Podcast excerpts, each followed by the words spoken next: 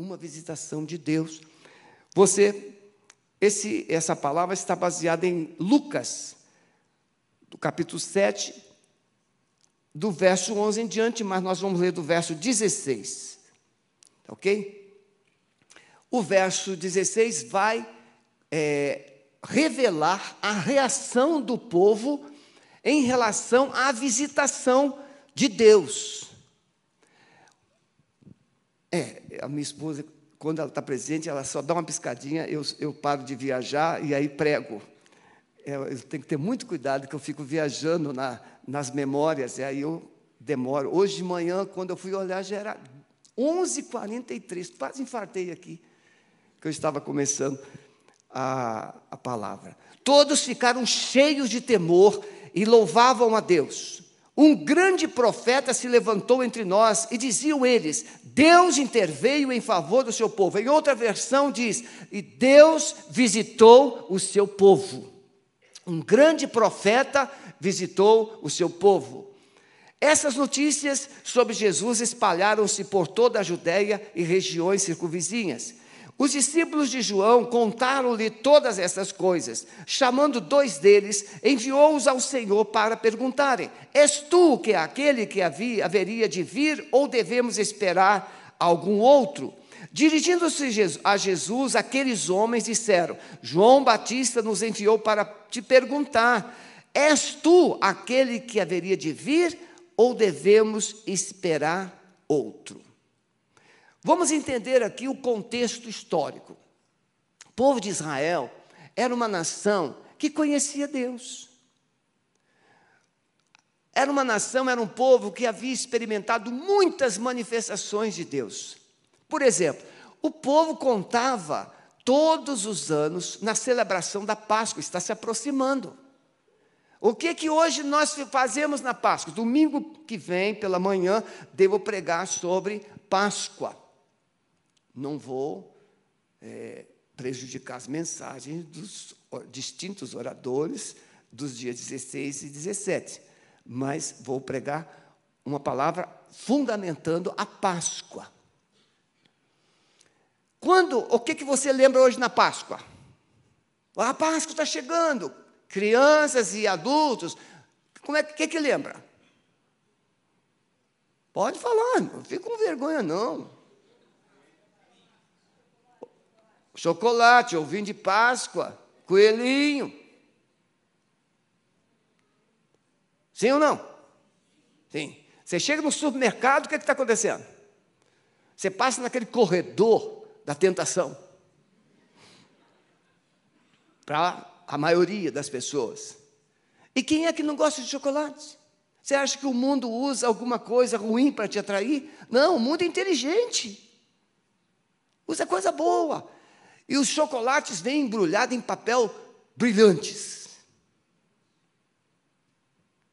Alguns homens deveriam olhar toda essa coisa da Páscoa e ver que, ainda que a pessoa não seja tão bela, mas se estiver bem embrulhada, chama atenção.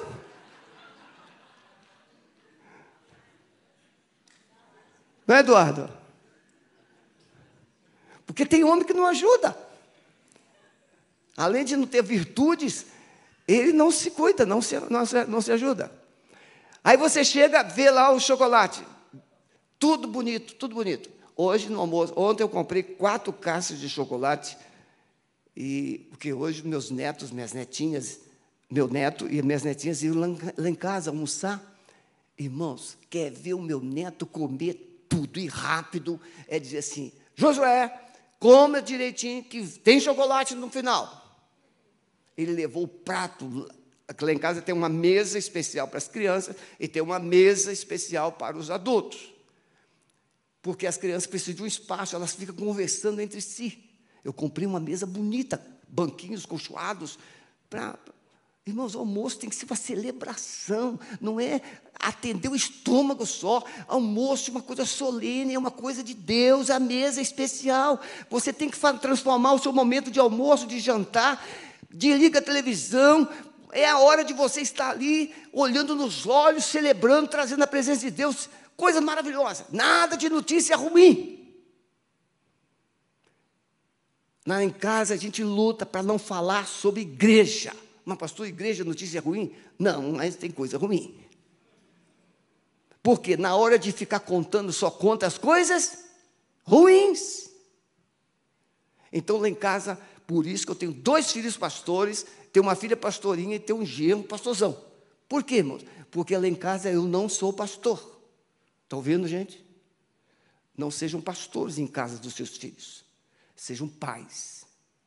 Sejam amigos. Sejam companheiros. Aí, o Josué sai de lá da mesa. Primeiro que todos. Porque lá em casa, eu tenho uma neta, a Laura, filha do João. Pense, ela não é 220, é 320. A Ana não fica longe. E o Josué tenta. Eu pedi a Deus, ele veio sob encomenda de Deus. Eu estava numa madrugada, só tinha as cinco netinhas. Não, tinha quatro, agora que veio a do pastor Maurício, agora a segunda, né, Maurício? A Elisa. Eu pensei, Senhor, só menina, manda o menino, Senhor, para botar ordem nessa casa. Três dias depois, a minha filha me ligou pedindo para almoçar com ela. Pai, estou grávida. Glória a Deus. Fiquei esperando três meses pacientemente no Senhor. Três meses depois, minha filha disse: Pai, é menino. E foi colocado o nome de Josué, o grande guerreiro de Deus. E ele é brabo. Ele é tremendo. E aí ele chegou para mim, mostrou o prato. Vovô, comi tudo. E aí eu fui lá, abri a caixa de chocolate, escolha. Ele escolheu o chocolate. Então chocolate é mais ou menos para isso. Não é para aprontar a Páscoa, não é para dizer que Jesus veio, não é para dizer que. Não, o povo de Israel, quando se reunia, era contar, eles começavam pela Páscoa. A Páscoa é o começo de tudo. Páscoa é a saída do Egito. A Páscoa é a libertação. A Páscoa mostra um Deus poderoso que vem ao encontro do seu povo, que visita o seu povo, que liberta o seu povo e conduz o seu povo para uma terra especial, prometida. É isso que é Páscoa. Então, esse texto não é simplesmente uma ressuscitação do filho da viúva de Naim, e em consequência da ressuscitação, o povo fica maravilhado e diz: Deus visitou o seu povo. Tem mais do que isso. Tem muito mais coisas. O povo então sabia, é, eles tinham essa experiência. Tente imaginar os pais contando para os filhos: Meus filhos, Moisés levantou o cajado e o mar vermelho se abriu. Meus filhos, o Josué, orientado por Deus, rodeou Jericó sete dias e as muralhas caíram. Meus filhos, os, o Davi era pequenininho, mas com uma pedra ele derrubou um gigante de três metros. E eles contavam as histórias. É isso que a gente deve fazer na mesa contar as histórias. Eu sempre fiz os meus filhos dormirem contando histórias. É claro que você não tem um estoque de história para todos os dias. Aí você faz assim, você conta a história até do meio, depois você conta do meio até o final, depois você inverte do final para o meio, depois você inverte do meio para o começo, e você vai. Mas os filhos são espertos, eles falam assim, pai, eu acho que o senhor já contou essa história. Algumas vezes dizem assim, pai, eu acho que o senhor está inventando essa história. Mas sabe quais histórias que os nossos filhos não esquecem, não deixam de gostar? As nossas histórias. Quando nós contamos como foi a nossa família. Então o povo de Israel, ele tinha essa, essa vivência, contando as histórias de Deus. Só que por causa do pecado, Deus se afastou. Deus não veio mais. Deus silenciou-se por 400 anos. As Bíblias antigas tinham quatro páginas brancas ou quatro folhas entre o Velho e o Novo Testamento. Essas páginas brancas traziam uma mensagem que significava: 400 anos de silêncio que Deus não falou, por isso não foram escritas. As Bíblias antigas traziam isso. Então, durante 400 anos, o povo deixou, não conseguiu receber mensagem de Deus, não houve um profeta, não houve um mensageiro, não houve um milagre, não houve uma ação sobrenatural. E é nesse contexto que Jesus Cristo surge. E ele vai até Naim. É o único lugar da Bíblia que Naim é citado. É uma cidade pequena. Quando Jesus chega com seus discípulos, com aqueles que estavam seguindo, está saindo da cidade uma viúva com seu filho morto e com a multidão.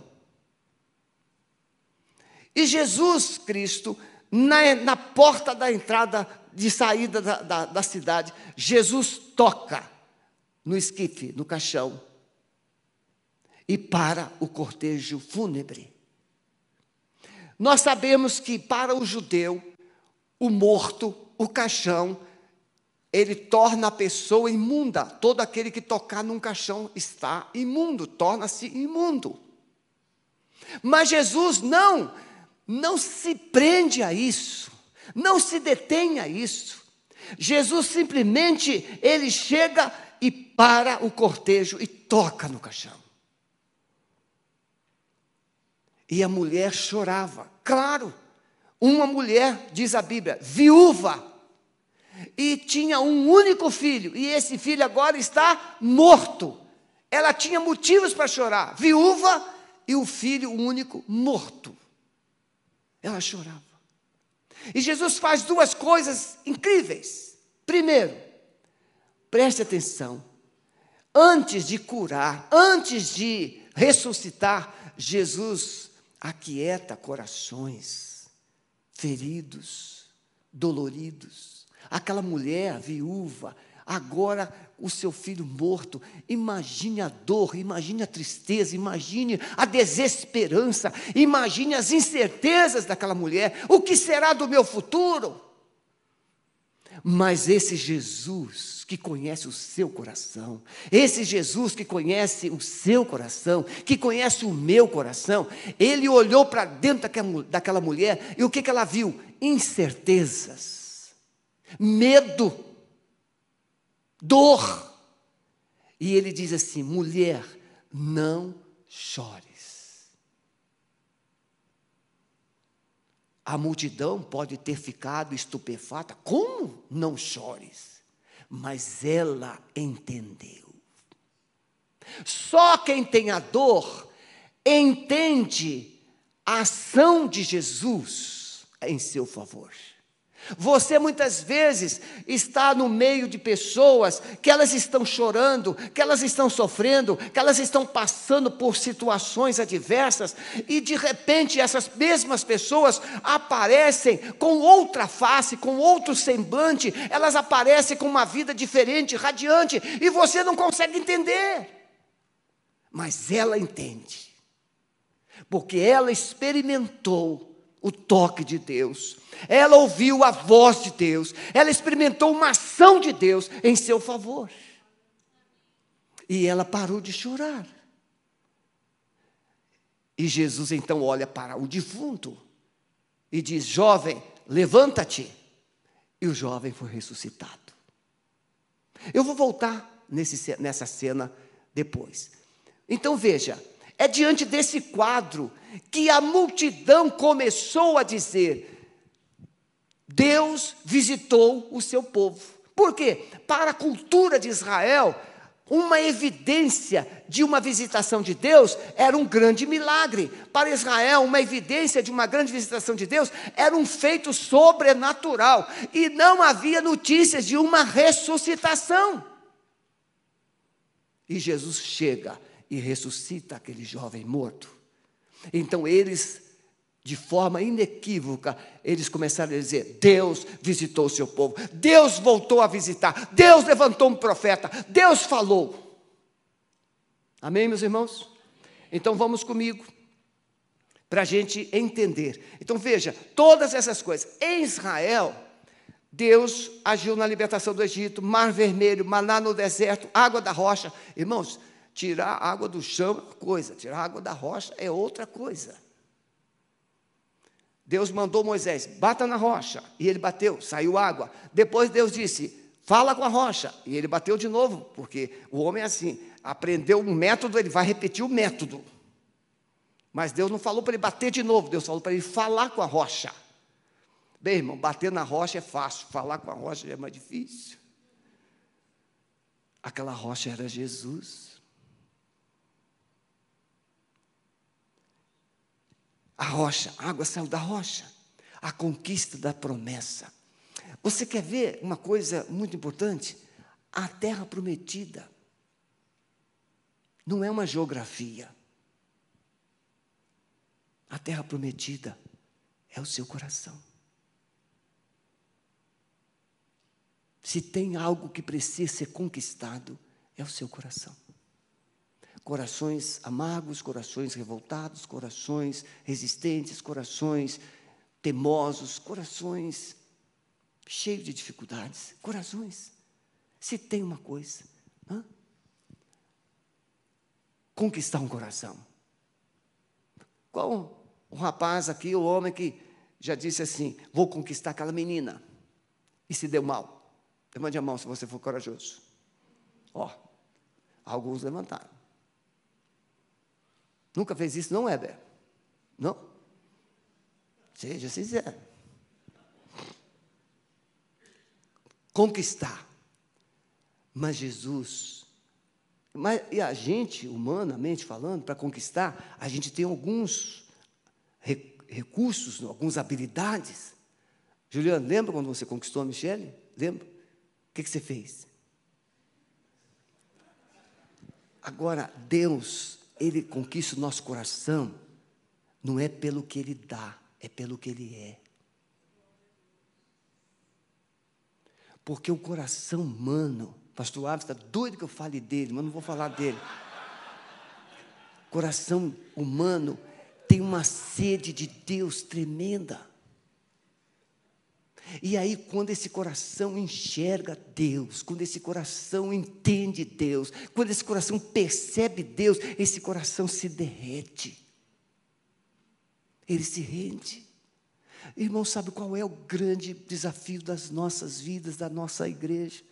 Não quero saber das outras, da nossa igreja, irmão. Aqui, o nosso problema se chama corações duros.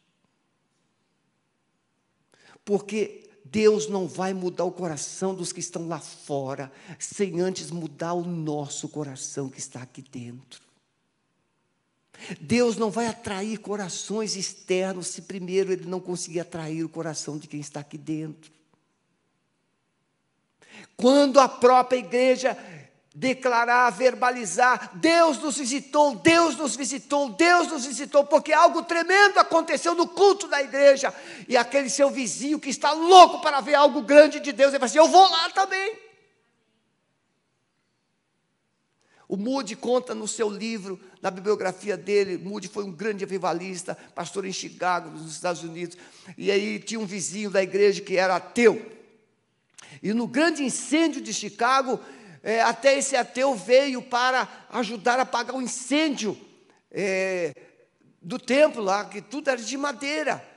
E aí alguém disse para o ateu: Mas até você, aqui na igreja hoje? Ele falou assim: É a primeira vez que eu vejo a igreja pegando fogo.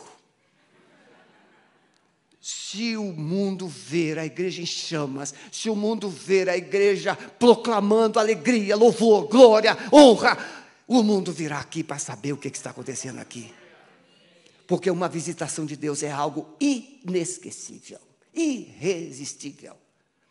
Então, aquela viúva é uma figura profética de Israel. Viúva na Bíblia pode significar uma nação sem Deus. Mas uma viúva com um único filho morto pode significar uma nação sem esperança. E é diante desse quadro, de uma nação que havia perdido a comunhão com Deus, É diante desse quadro de uma nação que havia perdido a esperança de um futuro que Jesus se apresenta e diz: pare de chorar, a tua salvação chegou, a tua honra chegou, a vida voltou, eu estou aqui, eu vim te visitar, Israel. Eu vim te trazer de volta o significado da vida. E Jesus, então, foi conhecido como Deus, como Senhor, como Salvador, morreu por nós. Jesus, os sinais de Deus, o sobrenatural de Deus, os milagres de Jesus, Jesus ressuscita Lázaro, quatro dias morto. A ressurreição do próprio Jesus é um sobrenatural de Deus. Mais de 500 pessoas testemunharam que Jesus ressuscitou.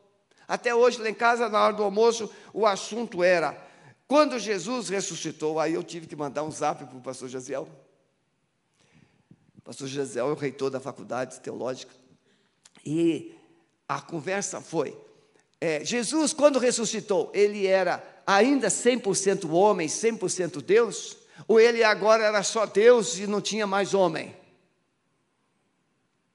Aí a gente fica assim, né?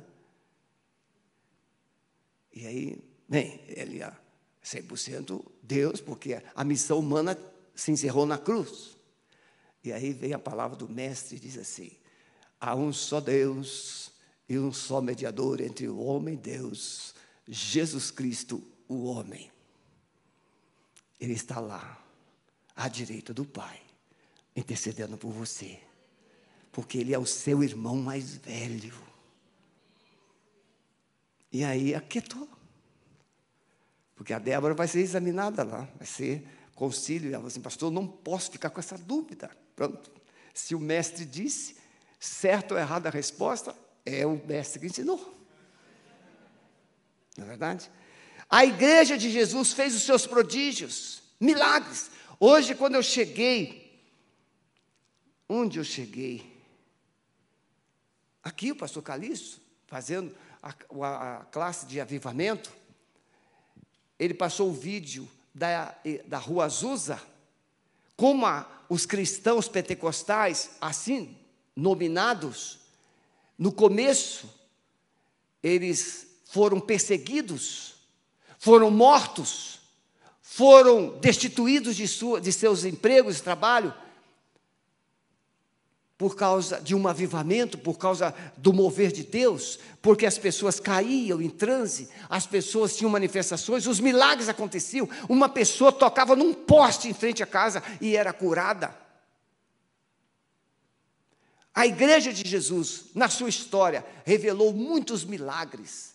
Por quê? Porque Deus visitava a igreja. E quando Deus visita uma igreja, os milagres começam a acontecer. Irmãos, eu posso falar a favor ou contra dessa igreja, que estou aqui há mais de 18 anos. Uma igreja onde não acontece um milagre sequer, eu posso duvidar da presença de Deus nessa igreja. Porque o nosso Deus é Deus de milagres. É um Deus de promessas. Ah, pastor, não tem não, sabe? Esse negócio de milagre já foi no passado. É, é porque você não está precisando de um milagre. Precisa do milagre se você não passa a crer na mesma hora. Um filho com câncer, uma esposa doente, um marido na banguela. Eu quero saber se você não começa a crer no milagre. Crê e começa a buscar o milagre. Por quê? Porque só tem apetite, só tem necessidade de alimento? Quem está com fome ou está a barriga vazia. Quem aqui já chegou em casa? É, aliás, todos nós somos meio frescos, não é? Desculpa às vezes a maneira de falar, mas todos nós somos um pouquinho frescos. O que é isso, pastor? É, é que você disse, não gosto disso. Ah, isso aí eu não como. Fica os quatro dias sem comer, seu miserável, ver se você não come. Fica. O filho não come isso, não come aquilo. Deixa ele uns dois dias sem comer. Ele vai comer pão duro, vai comer rosca, vai comer polenta, até giló. E vai dizer: que delícia está esse giló. Porque lá no Nordeste E em um, alguns países do mundo onde a fome é terrível, as pessoas comem o que acham no mato. Lagartixa. Como é que lá no Nordeste se chama lagartixa? É lagartixa? Não, tem um outro nome aí, mais nobre. Calango. Calango. Calango. É. É, é isso aí, vocês entenderam, é isso aí. Não vamos polemizar aqui. Irmãos, na, na nossa real, alguém aqui está disposto a comer um calango? Quando alguém toma a informação cultural que na Coreia a carne de cão, de cachorro, é nobre. É. O Rio de Janeiro, agora recentemente, houve uma notícia que uma, algumas lanchonetes, redes de lanchonetes de propriedades de, de, deles lá, eles estavam matando alguns cachorrinhos. E o negócio ficou feio. E você passa a evitar aqueles interesses para comer pastel, quibe e outras coisas mais. Agora, eu quero você. O pastor, meu amigo, foi lá na Coreia e lá tem assim: você passa no restaurante, tem tipo um canil do lado, com aqueles cachorrinhos assim. Aí você escolhe, eu quero esse. Daqui a pouco você passa lá, aquele cachorrinho não está lá mais. Ele está lá no forno assando. Poxa, você já ficou escandalizado? Não, Fica com fome se você não come cachorro, gato, come qualquer coisa. Come, irmãos, come. Alguém já disse que a fome é cega. Você come. Nós ficamos com essas frescuras todas. Ah, essa roupa está feia. Ah, essa roupa está feia. Você já viu gente colocar um casaco ridículo e sair feliz da vida porque não está sentindo frio? É. E a gente fica se olhando. Ficou apertado, ficou assim, está combinando. O casaco é só para te livrar do frio. Mas a gente fica. Então Deus, muitas vezes, precisa nos visitar para nos libertar dessas esquisitices e desses caprichos humanos. E nos tornar mais sensíveis à Sua voz. Ponto número um tudo isso era a introdução. Mas a introdução sempre é maior que o sermão. Ah, ficaram felizes agora. Ponto número um. Quando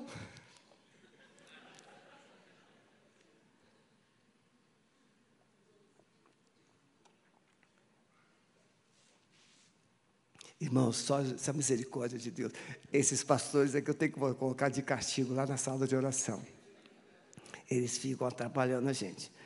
Quando o passado precisa ser considerado, quando nós recebemos uma visitação sobrenatural de Deus, quando nós examinamos o nosso, a nossa história e a gente percebe as bobagens, as escolhas, as ações que nós praticamos. Irmãos, eu poderia contar aqui histórias de tantas pessoas que, se pudessem voltar na história, quanta coisa faria diferente.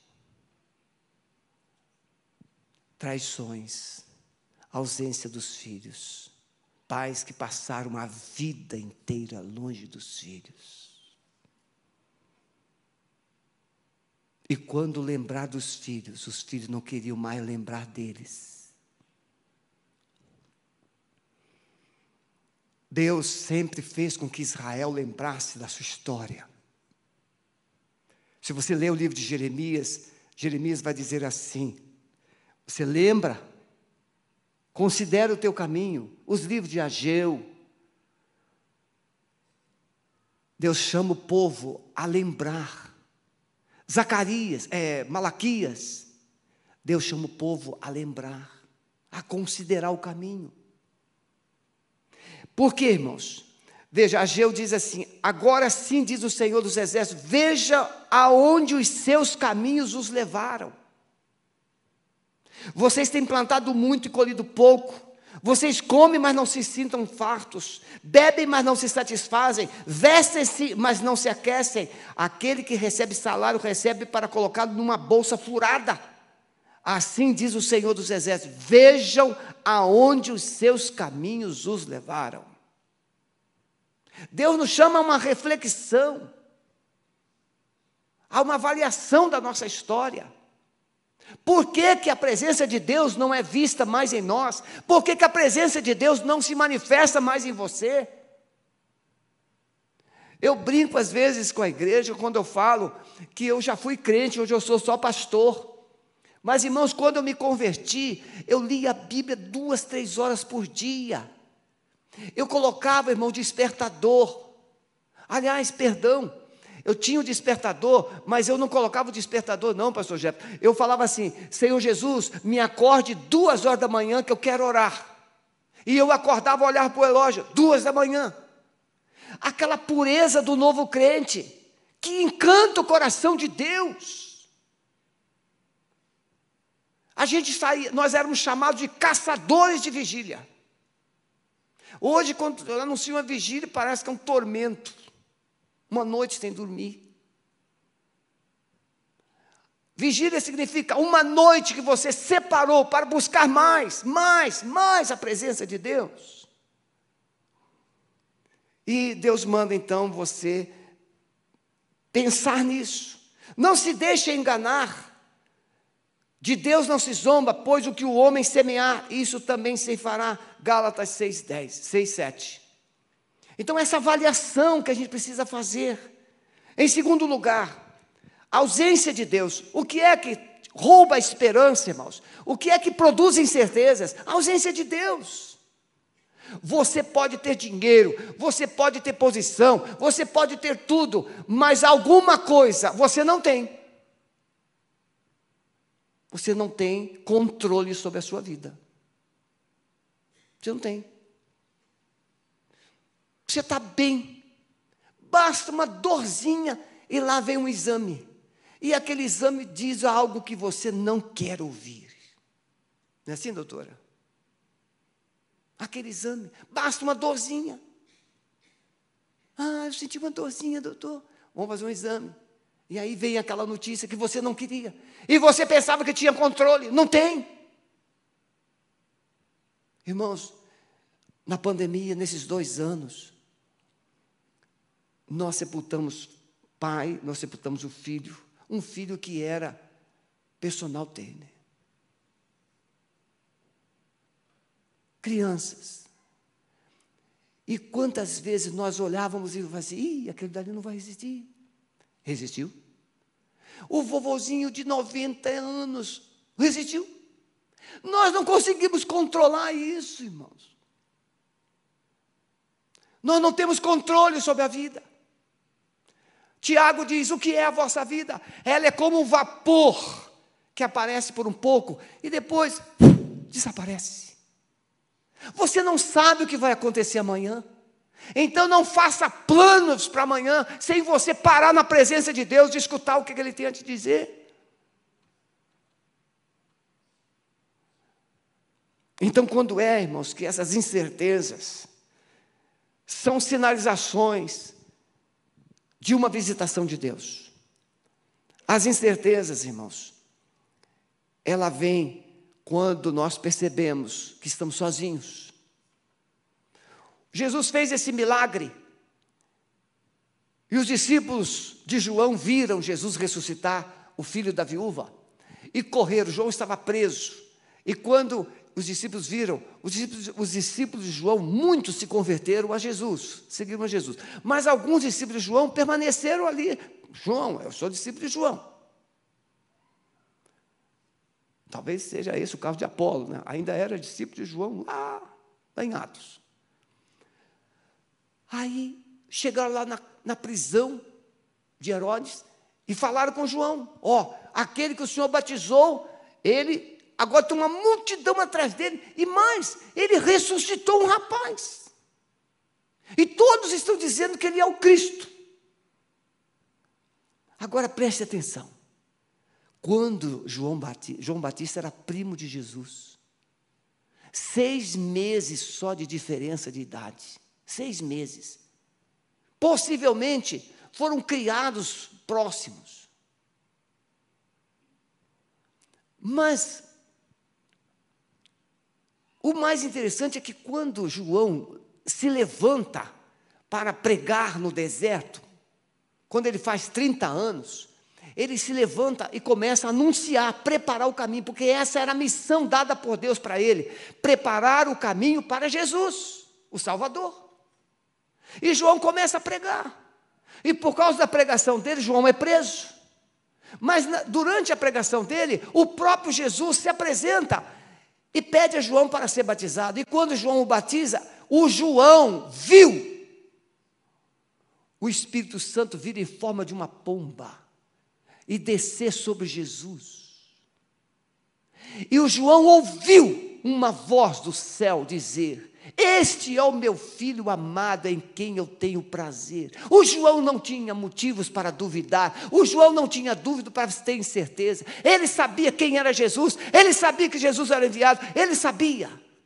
Mas quando nós estamos sozinhos, nossas certezas podem ser perdidas. A solidão é uma péssima companheira. Quem aqui já viveu momentos de solidão? Não é bom, não é verdade? Não é bom. E o João estava lá na prisão. João sabia que seria morto. Ele não estava desesperado com a morte. João tinha uma preocupação só: cumprimento fiel da missão. Ele veio para preparar o caminho do Salvador. E então ele chama os discípulos assim: vão lá e pergunte a Jesus se ele é o Cristo ou se devemos esperar outro. Irmãos, aqui para gente.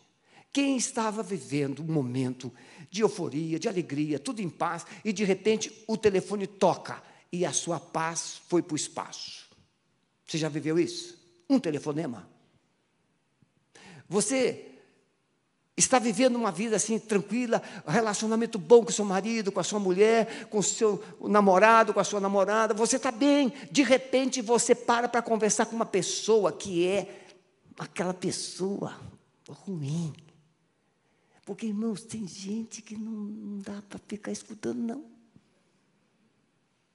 Tem gente que é amargura demais. Tem gente que é doente demais. Tem gente que está tão doente aqui que vê doença em todo mundo. Tem gente que está tão feia aqui que vê todo mundo feio, feia. Tem gente que se projeta no outro. E aí você para para conversar com essa infeliz pessoa. E essa pessoa começa a falar de algo que rouba a sua paz, rouba a sua alegria e te enche a alma de insegurança e incertezas. Estava lá o Joãozinho, coitadinho, na prisão. Glória a Jesus, cumpri minha missão. Glória a Jesus, cumpri minha missão. Eu estou aqui fazendo uma alegoria, irmãos. Mas aí chegam aqueles enciumados. Gente que tem ciúme é uma desgraça. É ruim. O ciúme não é algo bom. É igual o invejoso. Você está pensando que o invejoso está com inveja do seu casaco ou da sua roupa. Não, para o invejoso você tinha que andar é nu. O invejoso não está com inveja do seu carro, que não é novo, porque para o invejoso você tem que andar é a pé. O invejoso, ele não quer que você tenha, ele quer que você não tenha nada. Ele não é que você não tenha melhor que o dele. Porque às vezes a pessoa tem algo muito grande, é uma pessoa bem estruturada economicamente, patrimonialmente, mas ele não quer que você tenha. Aonde arranjou dinheiro para comprar aquele carreco? Em vez de se alegrar porque você parou de andar de Uber. Não, você não pode ter. Então, o que, que traz incerteza, irmão? Quando você para para ouvir pessoas erradas. Quando você para para ouvir pessoas feridas, quando você para para ouvir pessoas doentes, você pode ser levado para um buraco, um abismo de incertezas. a sua vida se perde. E o João, agora, eu tenho que saber, é ele o Cristo, não é? Muito bem.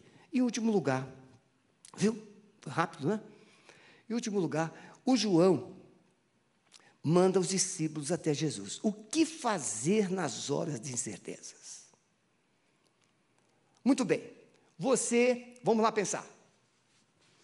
Você estava bem, de repente veio, foi mergulhado numa incerteza, dúvida, você não sabe o que fazer, é verdade, não é verdade, vai acontecer, não vai acontecer, e aí, quem você procura ouvir nas horas de incertezas? Hein, Jonas? Que bom vê-lo aqui, Jonas. Sem máscara fica mais fácil da gente reconhecer os irmãos, não é? Quem você procura ouvir nas horas de incertezas? Você pega o celular, para quem eu vou ligar? Para quem você liga?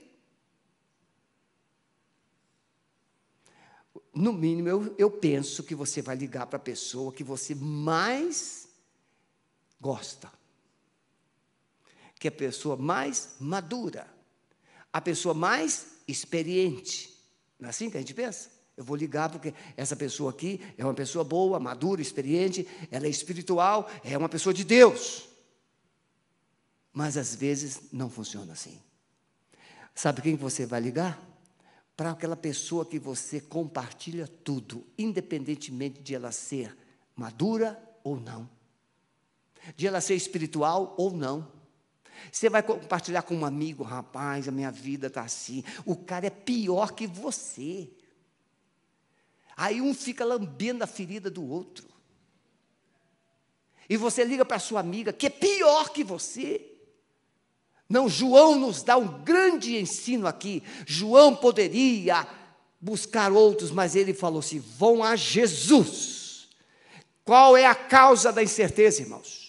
A nossa vida, ela perdeu o rumo, a nossa vida perdeu a esperança, a nossa vida perdeu a paz, a nossa vida perdeu tudo por cá. Por causa de quê, irmão? Por causa da ausência de Deus. Então, se a nossa vida está no buraco, se a nossa vida está perdida, nós temos que voltar a buscar a Deus. E não pessoas, para a gente ficar lambendo as feridas. Precisamos voltar onde caímos. Precisamos voltar à presença do Pai, precisamos voltar à presença do Senhor. Buscá-lo de todo o coração. E se o meu povo que se chama pelo meu nome, se humilhar e orar e buscar a minha face e se converter dos seus maus caminhos, então eu ouvirei dos céus, eu perdoarei os seus pecados e eu sararei a sua terra. Amém, meus irmãos? Então, se você buscar, você vai achar mas você precisa buscar de coração e buscar com arrependimento, porque foi o pecado, foi a desobediência, foi a sua dureza que te afastou. Então é o seu arrependimento que vai trazer você de volta à presença de Deus. E os discípulos foram. E os discípulos chegaram lá para Jesus e perguntaram: o João Batista, o Senhor Jesus sabia que era João Batista. Os discípulos chegaram lá e falaram assim: o João Batista é, mandou perguntar ao Senhor: És tu o Messias ou devemos esperar outro? Bem, eu estou falando que o sobrenatural de Deus é uma evidência de que Deus veio. Amém? Estamos juntos? Então, o que que Jesus? Jesus poderia dizer assim, né, Jairo? Jesus poderia dizer assim: voltem lá e diz João Batista, claro, eu sou primo dele. Eu sou o Messias, eu sou o Salvador. Mas era assim que o Messias seria conhecido? É, diga para ele que eu sou Messias, porque Jesus disse que nos dias atuais, né, Selene? Nos dias atuais, muitos dirão: Eu sou o Messias. Quem aqui já ouviu aí alguém dizendo que é o Messias? Tem alguns doentes mentais aí dizendo que é, que é o Messias. Tem. E Jesus disse o que a respeito disso? Não acrediteis porque alguns enganarão os próprios escolhidos. O que, que Jesus Cristo fez? Jesus então ele curou cegos, ele curou leprosos, ele curou paralíticos, ele ressuscitou mortos, e ele anunciou uma mensagem de esperança, e disse assim: retornem a João e diga-lhes as coisas que vocês viram e ouviram. Igreja Alameda, preste atenção. Amigo, amiga que está aqui. O que é que nós temos que fazer? Precisamos atrair a presença de Deus e saindo daqui, dizer às pessoas: venham, os cegos estão vendo, os leprosos estão limpos, os mancos estão, os aleijados estão andando, os mortos estão sendo ressuscitados. Venham, há esperança para você. Deus nos visitou, Deus está conosco, Deus está presente. Eu quero pegar só um item desses milagres de Jesus, para simbolizar algo que você precisa receber da parte de Deus, para você reconhecer que um sobrenatural de Deus aconteceu na sua vida. Jesus fez o primeiro milagre, curou cegos. Alguém já disse que verdadeiro cego não é aquele que não enxerga, mas aquele que não quer enxergar. Tem pessoas que não querem mudar. Tem pessoas que não querem ouvir. Não são surdas, elas não querem ouvir. Elas não querem mudar. Mas precisam. Eu espero que não haja ninguém, nem na internet e nem aqui. Mas Jesus diz assim: diga a João que os cegos estão vendo. Meus queridos, quem aqui já disse em alguma vez da vida, veja que a, a mensagem está bem assim, está interagindo para você refletir. Quem aqui já disse em algum momento da vida assim, eu fiquei cego de raiva? Quem já disse alguma vez? Já? Muita gente disse. Eu fiquei ceguinho de ódio. Quem é que já disse assim? Para mim, Fulano morreu. Já disse? Já disse, Gilberto? Já disse isso uma vez? Já? Fulano morreu. Mas ele morreu mesmo? Não, morreu aonde? No seu coração. O fulano morreu no seu coração. Você diz assim: eu fiquei cega, não vi nada. Eu falei, eu agi. De repente, eu Uma pergunta: o que é que cega um coração? Porque a cegueira biológica é uma coisa, mas tem uma cegueira emocional, tem uma cegueira espiritual. O que é que cega uma pessoa emocionalmente? Vamos, pode falar comigo. A ausência de Deus, mas o quê? Pecado. Vamos? Os mais inteligentes aí estão escondendo as respostas. A fé. Deixa eu ajudar vocês. Você já percebeu? O rapaz casa com aquela moça linda. Ele, coitadinho, não é grande coisa não, mas ela é linda. E aí, de repente, ele passa a falar com ela como se ela fosse um trapo.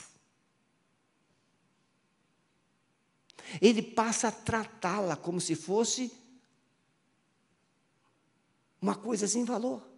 Mas antes ele dizia o quê? Você é a princesa do meu jardim, você é coisa, você é meu sol. Já viu as declarações de votos nos casamentos?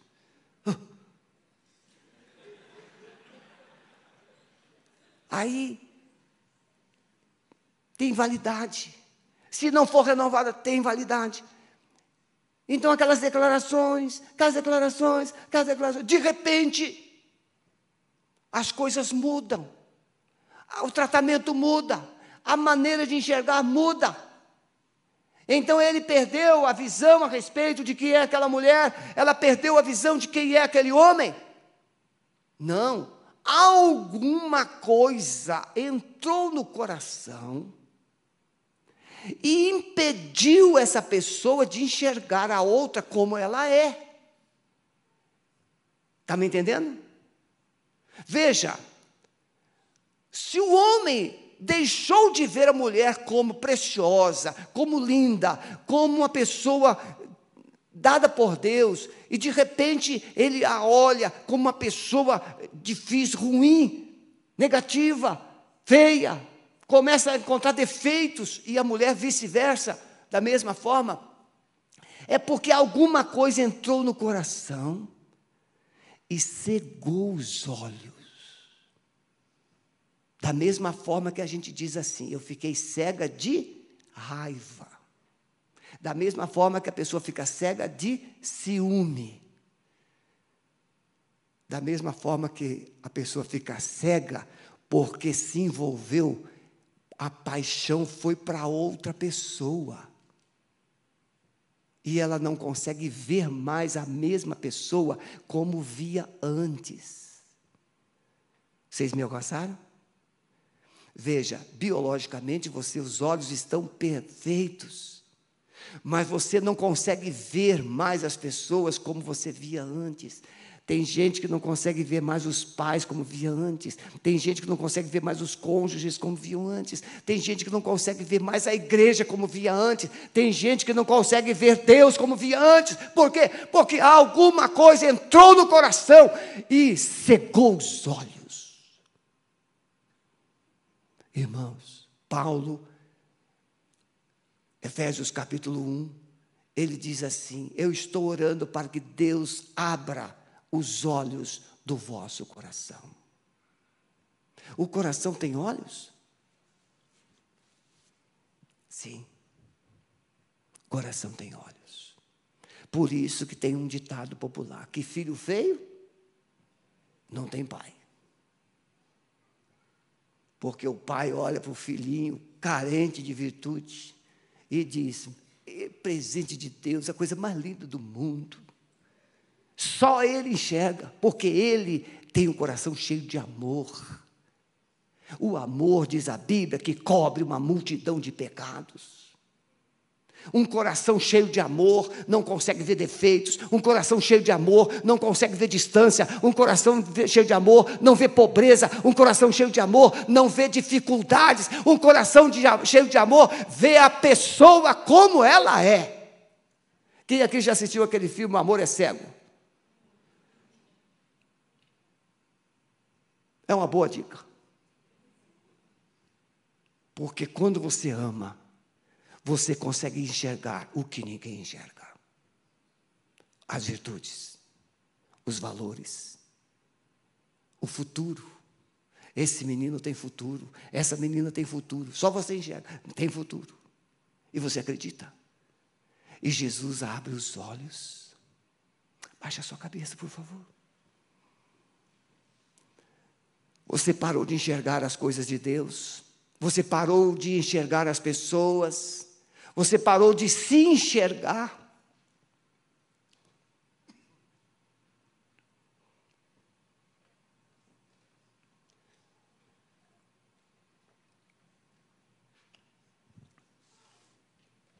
Você não consegue ver nem você mesmo, nem você mesma como alguém de valor.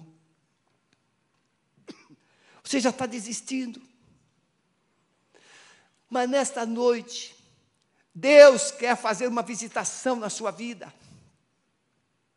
Ele não quer só ressuscitar o filho da viúva de Naim, ele quer ressuscitar você. Ele quer abrir os seus olhos. Mas para isso, você precisa jogar para fora o que está no seu coração. Como é que a gente joga para fora o que está no coração? Confessando se arrependendo. Você falou o que não devia. Você fez o que não devia. Machucou pessoas. Foi ferido, foi ferida. E por isso você perdeu a percepção. Você perdeu a esperança. Você perdeu a alegria. E a sua vida está mergulhada no mar das incertezas. Mas Jesus está aqui nesta noite e Ele está aqui pronto para dizer a você: Eu sou o seu Salvador, Eu sou o teu Deus, eu sou aquele que pode mudar a sua história, eu sou aquele que pode mudar a sua vida, eu sou aquele que pode trazer significado para você novamente. Ele está aqui. Se você precisa perdoar alguém, se você precisa ser perdoado, é hora de você fazer isso porque é o ódio que está no seu coração que cega, é a mágoa que está no seu coração que te impede de te enxergar, são os sentimentos malignos que estão na sua alma que te impede de ver a vida como ela é. Jesus está aqui e Ele quer te salvar nesta noite. Se você quer experimentar uma visitação de Deus e mudar a história da sua vida, vamos ficar todos em pé. E você que quer experimentar essa visitação de Deus, saia do seu lugar, venha aqui no altar, porque Jesus vai te abraçar, Jesus vai te tocar, Jesus vai falar com você nesta noite, em nome dEle. Pode vir, em nome de Jesus. Vamos adorar o Senhor.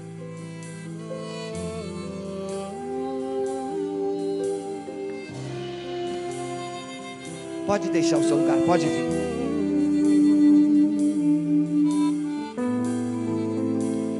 Deus que faz o cego ver, está passando por aqui, está passando por aqui. O Deus que faz o surdo ouvir, silencia o medo em mim, silencia o medo em mim eu creio em ti. Sim, eu creio em ti. Deus do sobrenatural.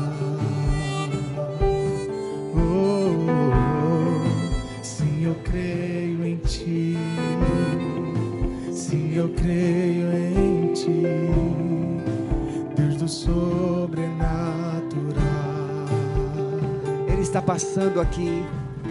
E Ele quer tomar você pela mão. Ele quer mudar a sua vida. Ele quer dizer, como Ele disse para aquela mulher, aquela viúva: Não chores mais. E Ele quer tocar na sua vida e trazer a vida de volta. Quantos aqui excluíram Deus da sua vida? E você nesta noite pode realiançar-se com Deus, retomar a sua vida com Deus. Rompe. Vem aqui no altar, coloque a sua vida nas mãos dele. Recomece a sua vida com Deus. Em nome de Jesus. Não deixe passar essa oportunidade. Deus está chamando hoje, porque Ele quer fazer algo poderoso, sobrenatural na sua vida. Oh, sim, eu creio. Sim, eu creio em Ti. Sim, eu creio em Ti. Deus do sobrenatural.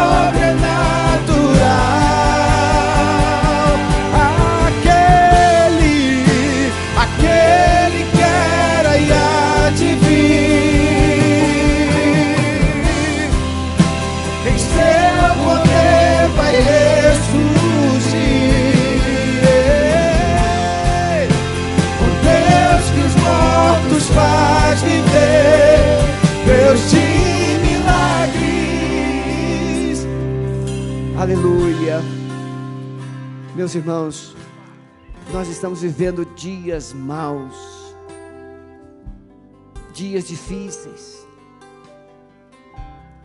mas não precisa estar difícil dentro de nós. Nós não podemos talvez mudar a nossa volta, mas nós podemos mudar dentro de nós. E a partir de nós mudar um pouco o que está à nossa volta. Se alguém ainda, o Espírito Santo está falando com você, e você ainda está com receio, está tímido, venha, eu quero abraçar você. Alguém ainda que o Espírito Santo está tocando no coração, chegou a sua vez, eu quero fazer um sobrenatural na sua vida. Pode vir em nome de Jesus. O Espírito Santo está me dizendo que tem alguém que precisa urgentemente de uma visitação de Deus. Você precisa de uma visitação de Deus poderosa nesta noite. Pode vir, Ele quer mudar a sua vida, Ele quer mudar a sua história. Alguém mais? Aleluia, glória a Deus. Amém. Amém. Eu sei que às vezes, irmãos, o diabo fica falando assim na sua mente, que nada, tudo isso aí é bobagem. Não é bobagem, não. Ele conhece o nome de cada um. E ele chama você pelo nome. Ele chama você pelo nome. Ele te ama.